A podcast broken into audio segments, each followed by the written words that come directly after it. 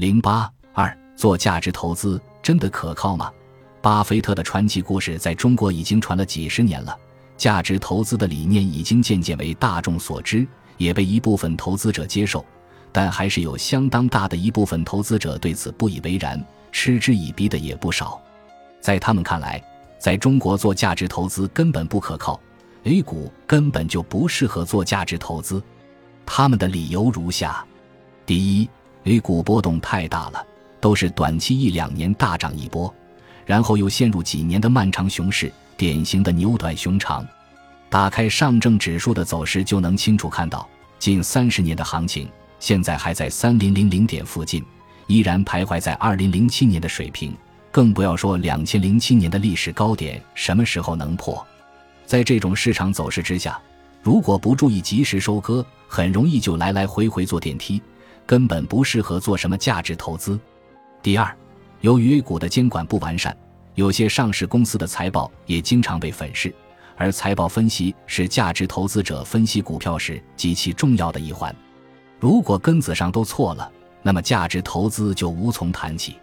第三。A 股的发行机制是审核制，典型的严进严出，上市很难，退市也很难，股票数量比较少，导致优质的股票更少，充斥市场的是大量的垃圾股，要从一堆垃圾股里挑选出长线持有的优秀股票太难了，所以这么多年 A 股里能走出长线牛市行情的股票数量太少了，最知名的也就是贵州茅台、格力电器、万科 A 等。没有几个投资者具有这种从一大堆垃圾里挑选出金子的能力。你以为自己挑选到的是金子，结果很可能是垃圾。盲目长线持有的结果很可能就是巨亏破产。所以，价值投资根本不适合 A 股。第四，A 股市场化程度不高，结果就是 A 股市场题材横行，只要在政策风口上，市场都是各种疯狂炒作，根本不看基本面。而那些公认的价值股都在角落里无人问津，看着一堆垃圾股股价涨上天，自己的绩优股却一动不动，体验太差了。A 股就根本不适合做价值投资。应该说，上面提到的 A 股不适合做价值投资的理由都是事实，但却也不能就此认为 A 股不适合做价值投资。原因有以下几个：第一，很多人对价值投资还是存在误解。最典型的就是上面的反对意见中体现出来的，比如认为价值投资就是长线投资，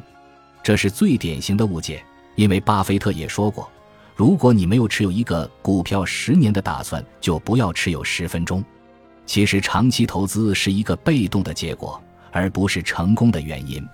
价值投资者往往持有股票周期比较长，是因为股票基本面依然优秀。依然适合持有。如果说买入股票后没多久，标的就发生了重大变化，比如经营层面出了问题，后续的业绩确定性变小，短期就突然大涨，使得估值变得太高，或者是发现了更优秀的股票，那么一般也是要卖掉股票换股的。第二，应该要懂得换个思路去看待事物，比如很多人认为铝股波动太大，不适合做价值投资。在价值投资者看来，恰恰相反，大波动就是大机会。在成熟市场，由于参与者是以机构为主，市场上优秀的股票都不可能很便宜，也不可能贵得太离谱。想要获得超额收益很难，基本上只能耐心持有，等待个股给予一定的价值回馈。而 A 股由于波动非常明显，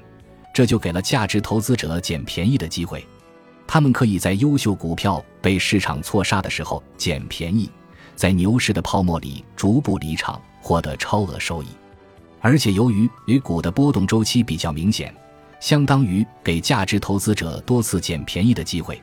又比如 A 股由于股票数量比较少，退市制度不完善，导致优秀股票比较少。虽然加大了挑选难度，但其实也正因为少，他们反而享受到了溢价。第三。制度层面，应该说，过去由于 A 股各项制度不够完善，加上投资者结构又以散户为主，相比于欧美等发展了一两百年的证券市场，确实不够成熟，存在很多弊端，对中小投资者也确实造成了比较大的伤害。但这些年 A 股也在不断完善之中，包括完善了相关的法律法规，以及证监会和交易所的监管力度也都大大提升了。接下来，A 股里证券犯罪成本会加大。另外，随着注册制的推进，股票供应和退市力度也会加大，优秀股票会越来越多，投资者结构也在逐步的去散户化。A 股以后也将越来越稳定，未来将越来越适合做价值投资。A 股固然有种种问题，但这绝对不是 A 股市场不适合做价值投资的理由。基本上可以这么说，稳定向上的经济体里的证券市场都适合做价值投资。道理很简单，